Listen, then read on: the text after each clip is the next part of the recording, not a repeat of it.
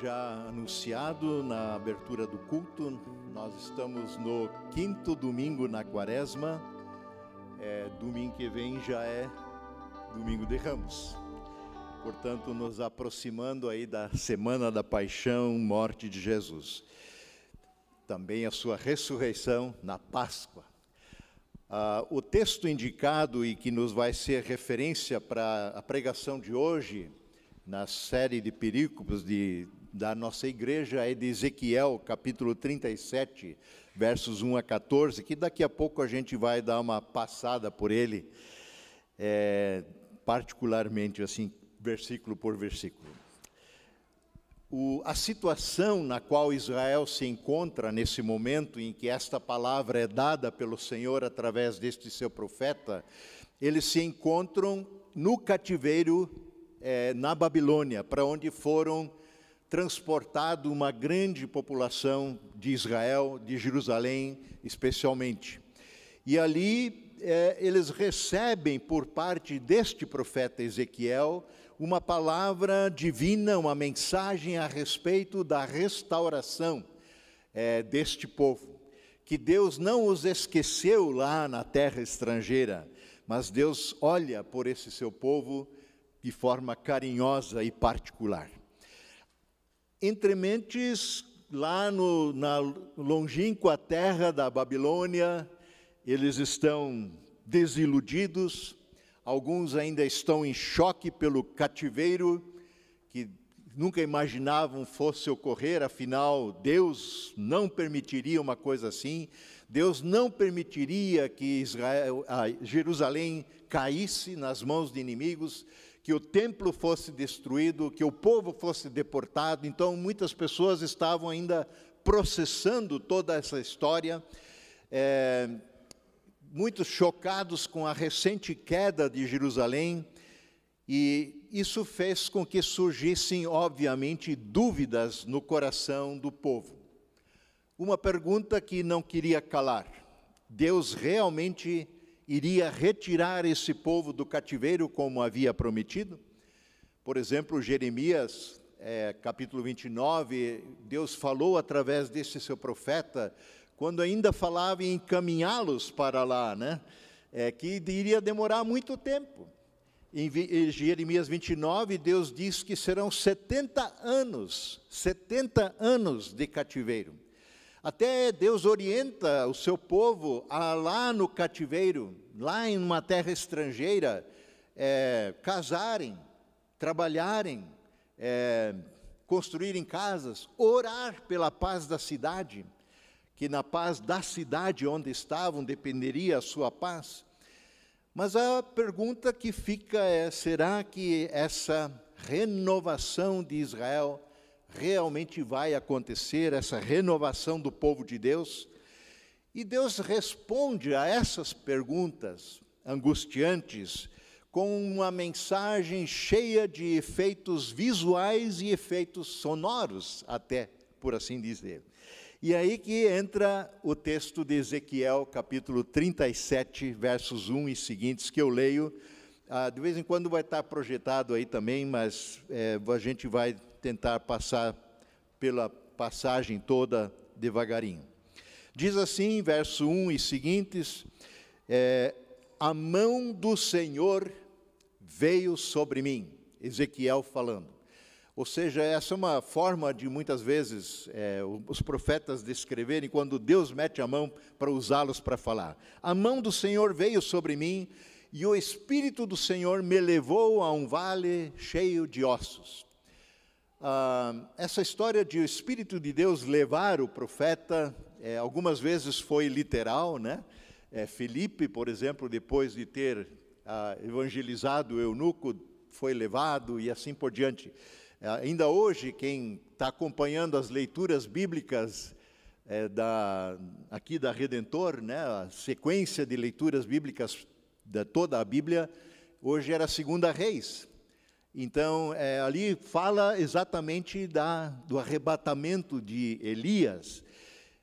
Agora, se Elis, é, aqui Ezequiel está tendo apenas uma visão, ou se é literal que ele está num, osso de, num vale de ossos, É, a gente não tem como saber, porque nós não temos mais informações do que essas. Em todo caso, o que aqui nos é comunicado que essa profecia que Ezequiel tem para trazer ao seu povo, ela não está desconectada com a realidade. Deus conecta a sua palavra, a sua mensagem com algo muito palpável. E muitas vezes Deus faz isso. Jesus era um especialista em anunciar o Evangelho, falar do reino de Deus e usar coisas da nossa realidade para falar de uma realidade espiritual. Então é isso que Ezequiel está sendo levado aqui a fazer. Deus o coloca num vale de ossos secos. Verso 2: Ele, o Senhor, me conduziu, diz Ezequiel, me conduziu por entre os ossos que cobriam o fundo do vale. Cobriam o fundo do vale, muitos ossos, espalhados por toda parte e completamente secos. Osso já por si só a gente de alguma forma tem essa perspectiva de que é uma coisa seca, né? Mas aqui ele está nos assegurando dessa realidade é uma realidade catastrófica, caótica, de desespero total, sem perspectiva de vida. Não há mais uma, um sinal de vida nesses ossos. Nem um tendão, nem um pouco de músculo, nada. Ossos completamente secos, um vale coberto por esses ossos. É uma descrição, por assim dizer, não só da realidade do povo de Deus, que se sentia dessa forma, que se percebia dessa forma, mas continua sendo uma bela forma, né? desculpem a, essa comparação aí da bela, mas é assim, é uma maneira talvez bem ideal de Deus usar para descrever a realidade desse mundo no qual vivemos. Descrever a realidade de muitas vidas, que se sentem e se percebem como ossos secos, sem perspectiva de vida, sem esperança, uma aflição só, uma angústia só, uma cegueira só. Para dentro dessa realidade, o profeta deverá falar. Verso 3. Então ele, o Senhor, veja que sempre é, o, é Deus que está aqui em atividade, ele me perguntou, Deus, filho do homem, é como Deus chama Ezequiel. Acaso esses ossos podem voltar a viver? Acaso esses ossos podem voltar a viver? E eu respondi, Ezequiel, ó soberano Senhor, só tu sabes, só tu o sabes. É, na minha perspectiva, é o que Ezequiel está tentando dizer é, eu acho que não dá, não. É, o quadro é caótico demais. É, como podem ossos secos espalhados por um vale inteiro voltarem à vida? Essa é uma realidade que ela é tão catastrófica que Ezequiel se sente totalmente impossibilitado de fazer qualquer coisa. Senhor, só tu sabes. Eu creio que em muitos momentos da nossa vida, talvez a gente chegue nesse limite extremo de ossos secos, de ausência de vida, onde o desespero bate, onde a angústia nos estrangula, onde falta-nos o fôlego de vida, onde nos, a alegria foi roubada, extirpada, e a pergunta: é possível recuperar a vida? a alegria da vida. É possível ter uma vida de esperança novamente? Senhor, só tu sabes. Na minha perspectiva, não. Diante do que eu estou me sentindo capaz de fazer, não. Não tenho o que fazer. Filho do homem, acaso esses ossos podem voltar a viver? Existe uma chance para aquelas vidas, pessoas que está totalmente extinta, sem perspectiva. Para esse mundo, tantas vezes que a gente o percebe de uma forma caótica, existe perspectiva. Para Ezequiel, essa pergunta, na verdade, eu creio que para nós também, muitas vezes, ela é um, uma, um teste, uma teste, um teste de fé. É um teste de fé. Ezequiel, dá para fazer alguma coisa? Você pode fazer alguma coisa? Para nós, igualmente, somos que somos enviados para dentro desse mundo, para dentro de realidades tais quais um vale de ossos secos. É, o que, que podemos fazer? A gente se sente totalmente incapacitado, sem ferramentas, sem recursos, sem palavra.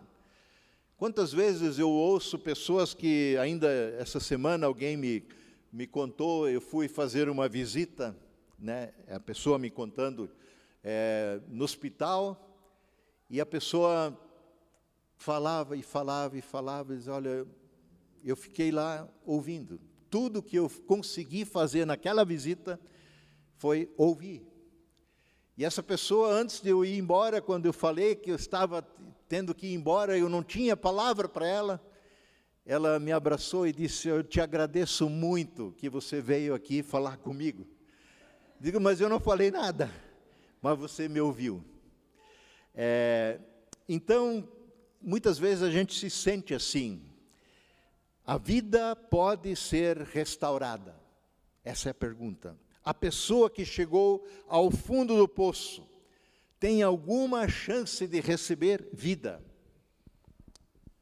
Este não é um caso perdido, às vezes a gente diz. Ainda há salvação para essa pessoa, para esse mundo?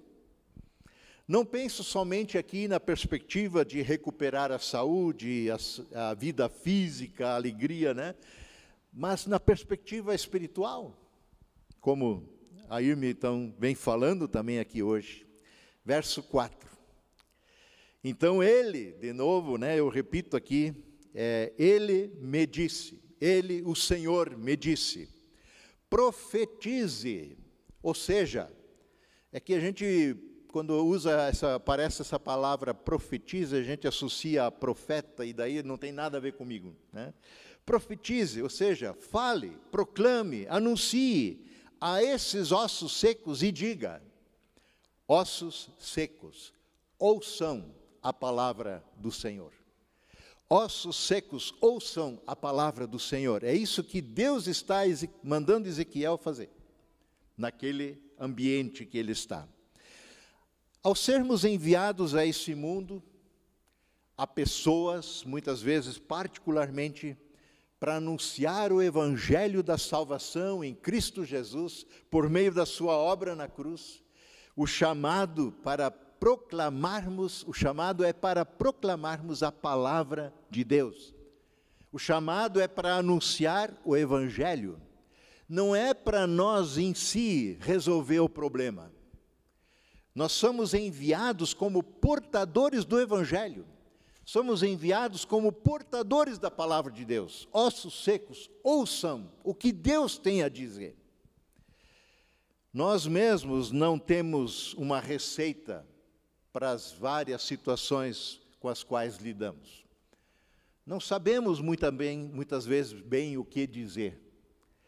Mas quantas vezes você acaba simplesmente abrindo a palavra, lendo uma passagem, às vezes pode ser uma passagem extremamente conhecida, é, orando com a pessoa, e Deus usa esse momento, Deus usa essa palavra para tocar e transformar de uma forma extremamente renovadora a vida daquele que está no fundo do vale dos ossos secos. Discurso moralista não ajuda. Boas intenções não resolvem. Discurso de ética, de religião, nada disso poderá salvar. Nada disso devolve a vida plena que está extinta. Profetize, fale, proclame, anuncie, diz o Senhor, a estes ossos secos e diga: ossos secos, ouçam, ouçam a palavra do Senhor. Verso 5: Assim diz o Senhor soberano: Eu Não está escrito ali, mas ele está subentendido. Sabe aquela história do sujeito subentendido? Sujeito escondido? É esse. Eu soprarei. Eu soprarei meu espírito. E eu os trarei de volta à vida. É isso que Ezequiel é para anunciar. Quem mais poderia dar vida a ossos secos? Quem mais pode arrancar uma pessoa do fundo do poço? Lembram da história do filho pródigo? Na verdade, a história deveria ser do pai pródigo, né? Porque o pai não economiza nada, ele é esbanjador quando se trata em acolher e reintegrar o seu filho perdido. Mas aquele jovem, depois que gastou tudo que tinha, está literalmente no vale dos ossos secos, no fundo do poço. Nem a comida que os porcos comiam, isso para um judeu já é por si uma ofensa, cuidar de porcos, eles não comem porcos, é, eles não lhe davam as vagens de alfarrobas, nem isso. Mas ele lembra, naquele lugar, onde está a salvação, está junto ao Pai. Eu vou voltar ao Pai, vou clamar pelo perdão dele, e ele vai me acolher. Quem mais pode salvar uma vida? Onde, no que, em quem as pessoas têm colocado sua esperança? onde, no que, em quem as pessoas esperam encontrar vida? Na ciência? Na razão? Na sua lógica? Na filosofia? Nas experiências de vida que tiveram na história, quem sabe? Na sua intuição? Ou confiam na sua verdade, que hoje cada um tem a sua?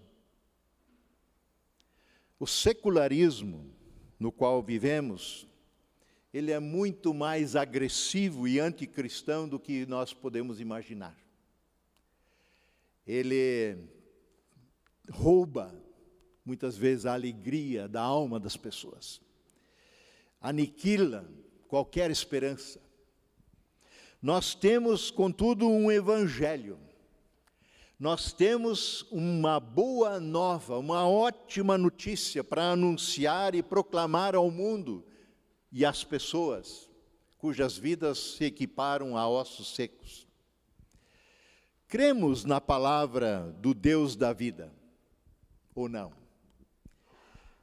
Nós cremos no Deus eterno, o Deus que nos criou, o Deus que deu a vida, dá a vida e sustenta a vida, que deu o seu único e amado Filho como nos aproximamos da paixão, da Páscoa, da morte de Jesus, ele deu o seu filho na morte para nos salvar, mas que também não o deixou na morte, ele o ressuscitou ao terceiro dia.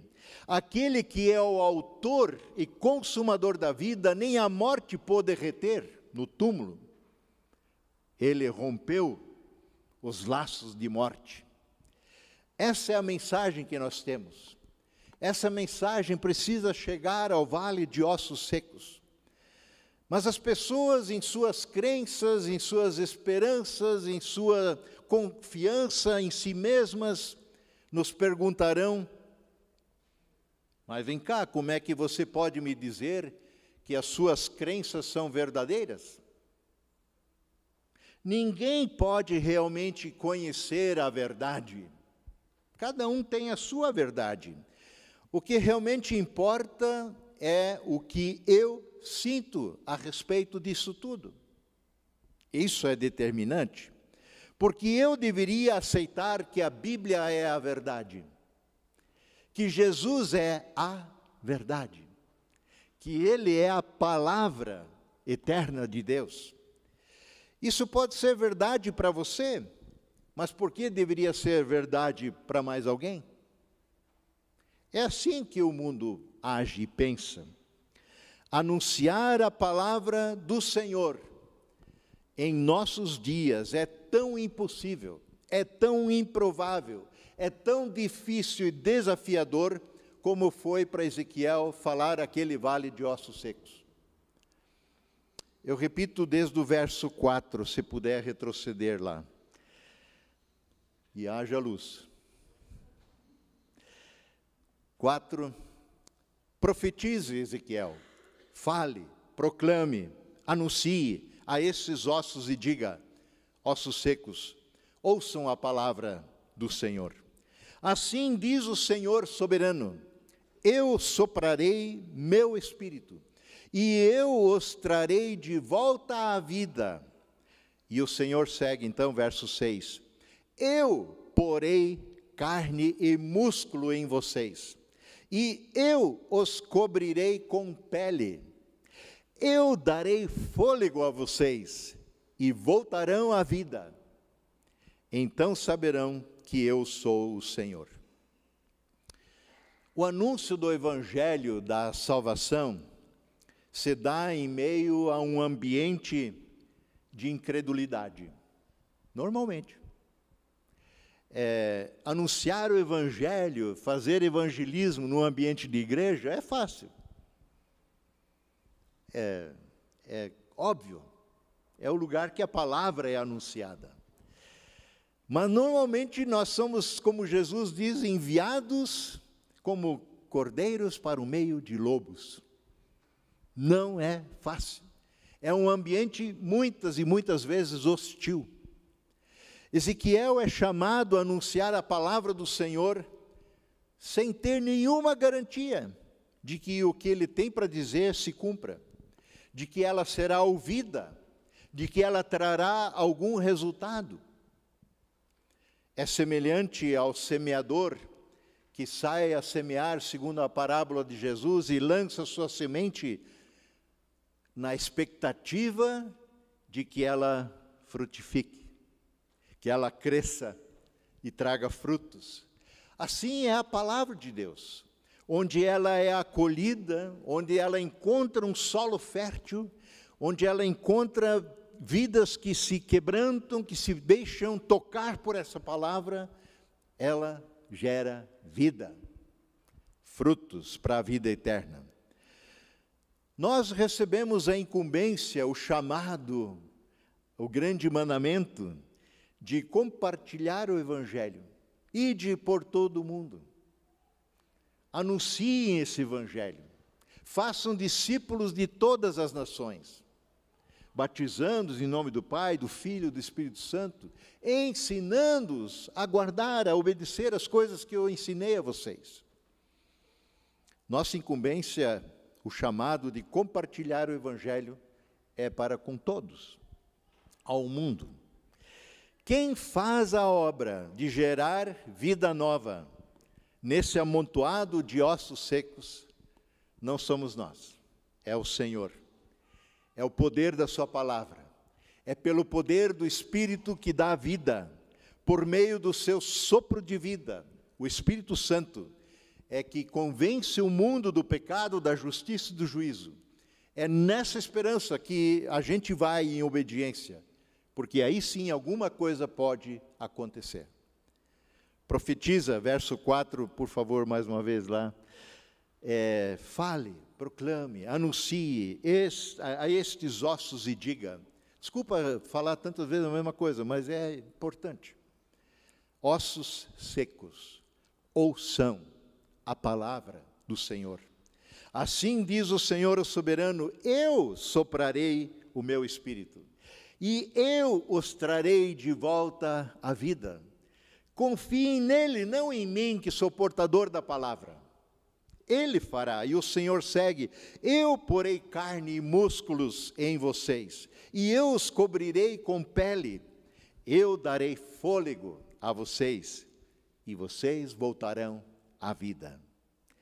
Então, então, depois disso ocorrido, depois de a palavra anunciada, depois do agir de Deus, então vocês saberão que eu sou o Senhor. Vocês saberão que eu sou o Senhor. após a vida retornar, após o nascer de novo pela fé em Cristo, após esse milagre operado graciosamente pelo Senhor da vida, então vocês saberão que eu sou o Senhor. Saberão que eu sou um Deus vivo. Saberão que sou um Deus que ajo, que intervém, como dizia Francis Schaeffer, né, um livro famoso, o Deus que intervém.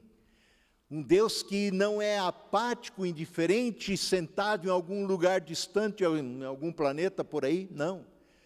É, Deus é um Deus presente, onipresente, onisciente e onipotente. Ele tudo pode, ele tudo sabe, vê, percebe e ele age. Nós não geramos vida nova nós não convertemos ninguém, nós não temos o que oferecer, a não ser a palavra do Deus da vida, a vida do alto. Só Deus, em seu poder gracioso, é que pode gerar vida. E é nesta expectativa, esperança que Ezequiel, obedece ao chamado de Deus. Verso 7, por favor. Na tela, como diriam, né? Assim, assim eu anunciei essa mensagem, como ele me havia ordenado. Já que é Deus que fala, vamos lá? É o melhor que podemos fazer. Arriscar, vamos dizer assim, no bom sentido. Confiar nessa palavra, nessa ordem de repente, depois de anunciado a palavra de Deus, enquanto eu profetizava, enquanto eu falava, proclamava a palavra de Deus, ouviu-se em todo o vale o barulho de ossos batendo uns contra os outros. A NVI compara isso como um som de chocalho. Sabe aqueles chocalhinhos que ficam pendurados assim que o cara passa a baqueta? É, eles estão tão secos que eles emitem som como se fossem de metal. Como um som de chocalho, aquele monte de osso batendo um no outro. E os ossos de cada corpo estavam se juntando entre si. Em meio ao ato da obediência, enquanto agia segundo a vontade de Deus, enquanto Ezequiel arrisca fazer o que lhe parecia impossível, Deus começa a agir, Deus começa a atuar. E muitas vezes é assim. A gente duvida, a gente tem medo, a gente é acanhado. Façam, obedeçam vocês vão ver que, de fato, a situação não está em nossas mãos. Não somos nós que controlamos. Você já teve essa percepção muitas vezes como, é, nossa, eu deveria abordar essa pessoa. E pelo menos daí está tudo certo, às vezes numa situação. É impressionante como aquela situação às vezes é extrema para aquela pessoa ela está no fim da linha. Não é nenhuma, nem duas, nem três vezes que pessoas foram resgatadas em momentos de suicídio, às portas do suicídio, por alguém que ousa ouvir e obedecer um mandato de Deus. Eu lembro de uma, uma mulher que nunca mais vi na vida, faz muitos anos. É, ela adentrou esse portão, uma segunda-feira que eu geralmente não venho aqui. É, ela se chamava Dolores, não esqueça o nome porque é o nome da minha tia. E ela estava decidida a voltar para fora desse portão e se jogar debaixo do primeiro ônibus que passasse.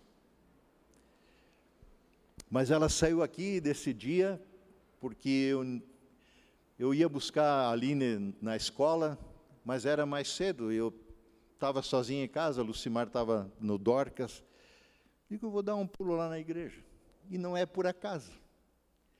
Isso estava tão, estava tão palpitando, eu vou dar um pulo lá. E aparece essa tal de Lourores. É assim que Deus age. Nós sempre queremos inverter as coisas. Nós queremos primeiro ver Deus agir, Deus nos oferecer garantias e então, sim, talvez, bem garantidos, a gente lhe obedece. Obediência e fé são os dois lados de uma mesma moeda, eles são inseparáveis. Quem crê, obedece. Quem confia, obedece. O cristão, por crer em Cristo Jesus como seu Senhor e Salvador, lhe obedece. Ponto. A palavra de Deus não se discute nesse sentido. Ela não está aí para discursos teológicos, não está aí para ser dissecada por exegetas, ainda que se possa e se deva fazer isso, estudá-la. Mas ela é palavra dada que gera vida, na medida que andamos segundo a Sua vontade. E Jesus mesmo nos deixou exemplo de sua relação com o Pai, uma relação de obediência. Filipenses 2 é o, eu gosto demais desse texto e sempre de novo eu falo dele, né? É, é o conhecido hino cristológico de Paulo, Filipenses 2, versos 5 e seguintes, eu leio. Paulo diz: Tenham vocês a mesma atitude, a mesma atitude demonstrada por Cristo Jesus, que, embora sendo Deus, não considerou que ser igual a Deus fosse algo ao que deveria se apegar. Em vez disso, esvaziou-se a si mesmo.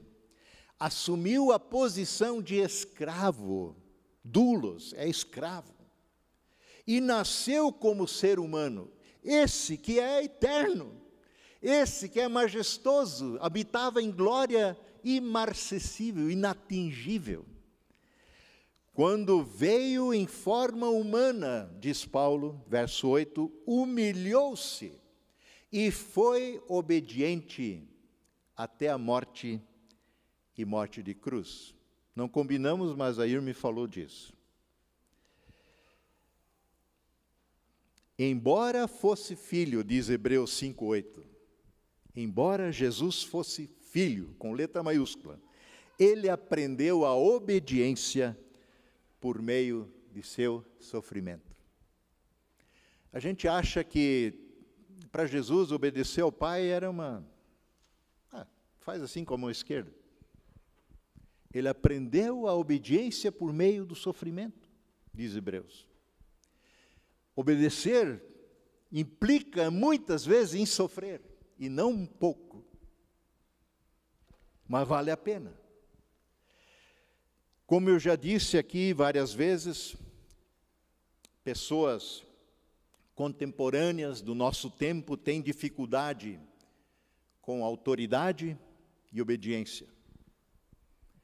Fazem uma ginástica. Esse negócio não desce, é, uma, é um angu que atravessa. A autoridade externa é vista como sendo especialmente opressora.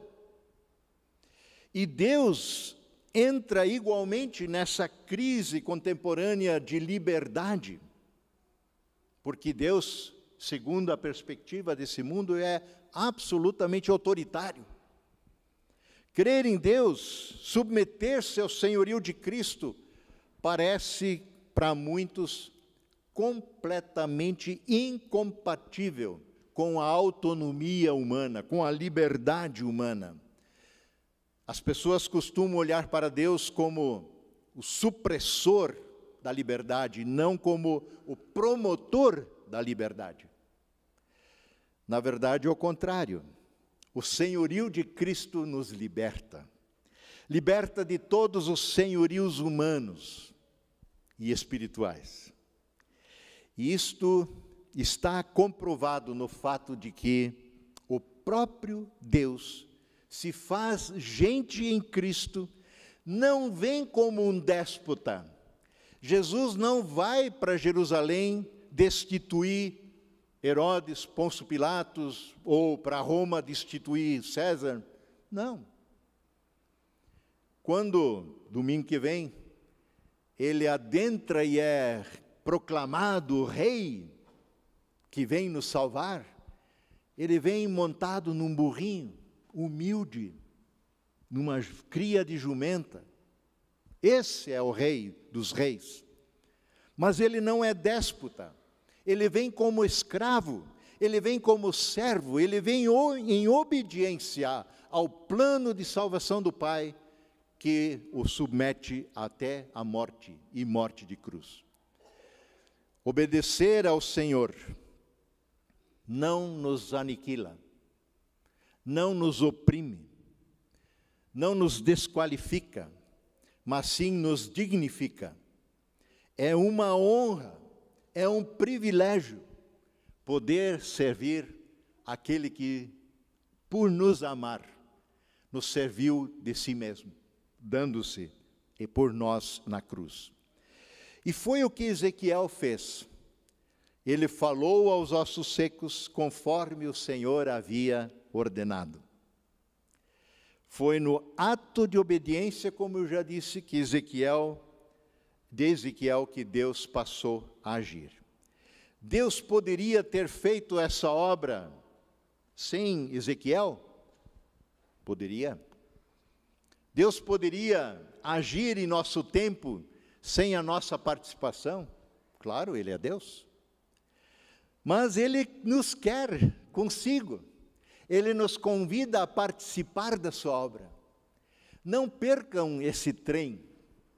Embarquem nesse projeto de salvação de Deus, que Ele nos convida a fazer parte.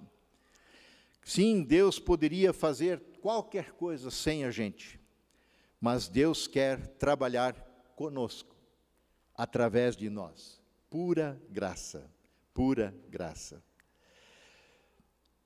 Você pode ainda nos projetar os versos finais, precisamos concluir. Verso 7. Assim eu anunciei essa mensagem, eu repito ali, o verso 7, como ele, o Senhor, me havia ordenado. De repente, enquanto eu profetizava, ouviu-se em todo o vale o barulho de ossos batendo, uns contra os outros, como um som de chocalho, e os ossos de cada corpo estavam se juntando. Então, quando eu, enquanto eu observava Deus agir, porque não foi Ezequiel que fez isso, ele profetizou, falou, anunciou a palavra do que Deus faria. E enquanto Deus de fato fazia, músculos e carne se formavam sobre os ossos. Em seguida, pelos pele se formou para cobrir os corpos, mas ainda não respiravam. Então ele, o Senhor, me disse, verso 9: Filho do homem, profetize aos ventos, anuncie-lhes uma mensagem e diga: Agora ele é para falar aos ventos. Jesus foi, quando falou ao vento e ao mar, aquiete-se, acalme-se. E eles se acalmaram naquela tempestade, que os discípulos estavam com medo, eles perguntavam: Mas quem é esse? Que até o vento e o mar lhe obedecem? Esse é o Senhor. Anuncie-lhes aos ventos essa mensagem, uma mensagem, e diga: Assim diz o Senhor o soberano. Vejam que, como Paulo diz, nós somos embaixadores de Cristo. Quando anunciamos a palavra do Senhor, nós anunciamos a palavra do Senhor. Não é o seu discurso, a sua teologia, a sua argumentação que conta em última análise. Ela até é importante. Mas confie em Deus, na palavra de Deus, ela tem poder. Ó fôlego diz o soberano, é para falar. Venha dos quatro ventos, sopre nesses corpos mortos, para que voltem a viver. Verso 10. Anuncie a mensagem.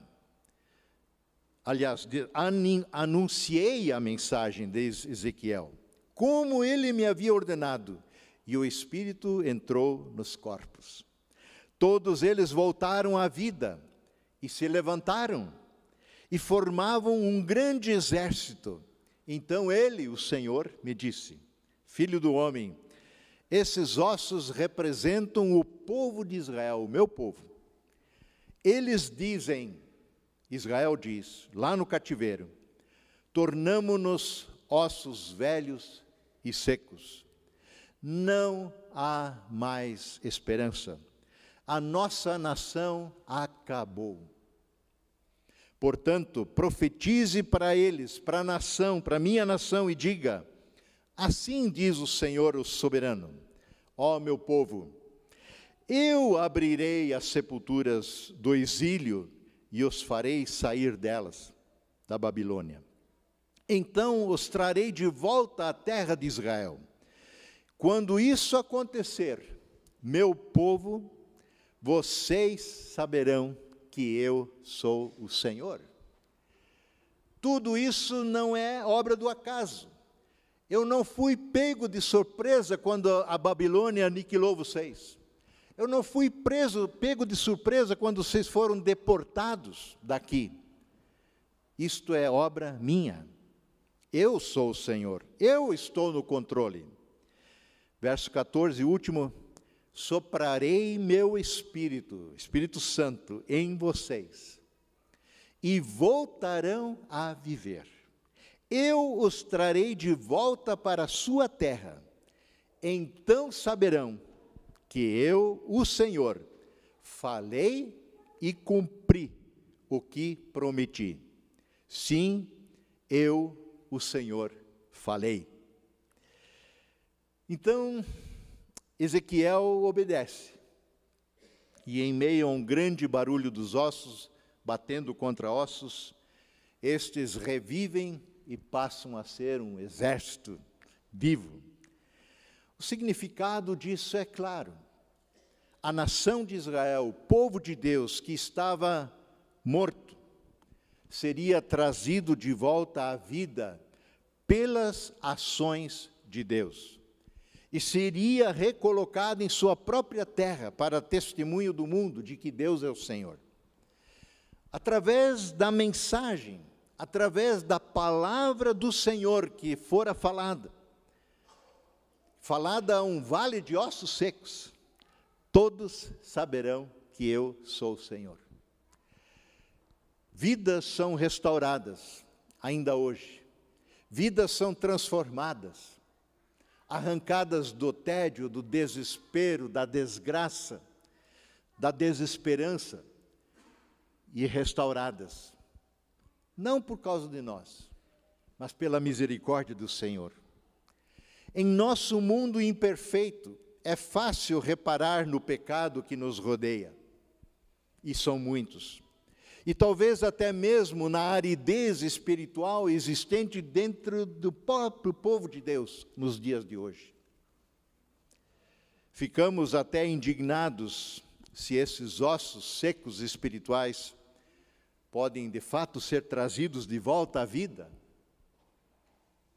Quem sabe você anda no ostracismo, você anda longe da comunidade. Quem sabe mas para o pessoal que talvez tenha oportunidade em algum momento acessar esse vídeo, né? É, o Senhor te convida para um novo tempo, te convida à comunhão com a sua igreja, com o seu povo. O Senhor quer trazer você de volta. Assim como perguntou a Ezequiel, Deus pergunta a você e a mim: Você acredita que esses ossos secos podem voltar a viver.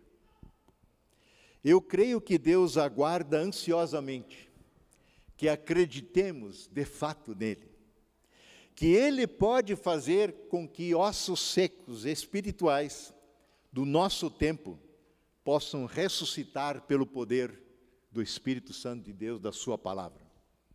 A obra é dele e ele a faz. É pelo poder da Sua palavra, pelo poder do seu Evangelho, que vida é trazida a nós. Por meio da fé em Cristo Jesus, que morreu por nós, que veio a esse mundo para morrer por nós, que ressuscitou dentre os mortos e nos ressuscitará no último dia. Ele nos dá hoje, agora, vida plena, abundante, eterna, esperança. Você crê nisso? Eu creio. Mãos à obra. Como Paulo diz, eu encerro com Romanos 1,16. Eu não me envergonho do Evangelho, diz Paulo, porque ele é o poder de Deus para a salvação de todo aquele que crê. Não se envergonhe, não se sinta diminuído, demandado demasiadamente quando você é chamado a anunciar o Evangelho. Não sei fazer, não conheço a palavra. Anuncie o que te foi dado anunciar. Na medida que te foi dado, nem além, nem a quem. E confie de que a obra é do Senhor.